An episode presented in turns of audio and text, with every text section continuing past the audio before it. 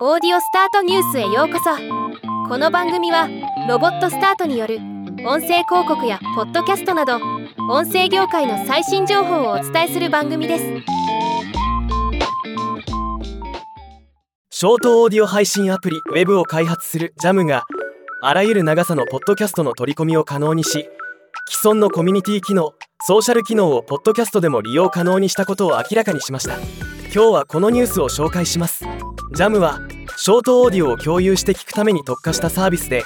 スマホアプリウェブサイトさらには SMS でも聞くことができるプラットフォームです。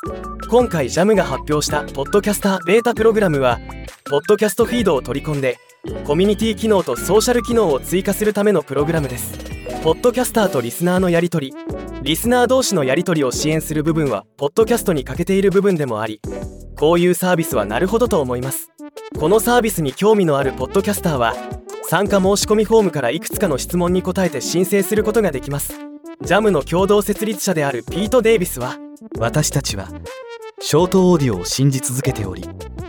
このフォーマットを成功させるためにはより幅広いポッドキャストのリスニング体験に組み込む必要があることを学びました。またオーディオクリエイターがリスナーからのフィードバックやインタラクションをいかに大切にしているかも学びました。とコメントしています。日本では広まっていないサービスが海外にはまだまだたくさんあるものですね。ではまた。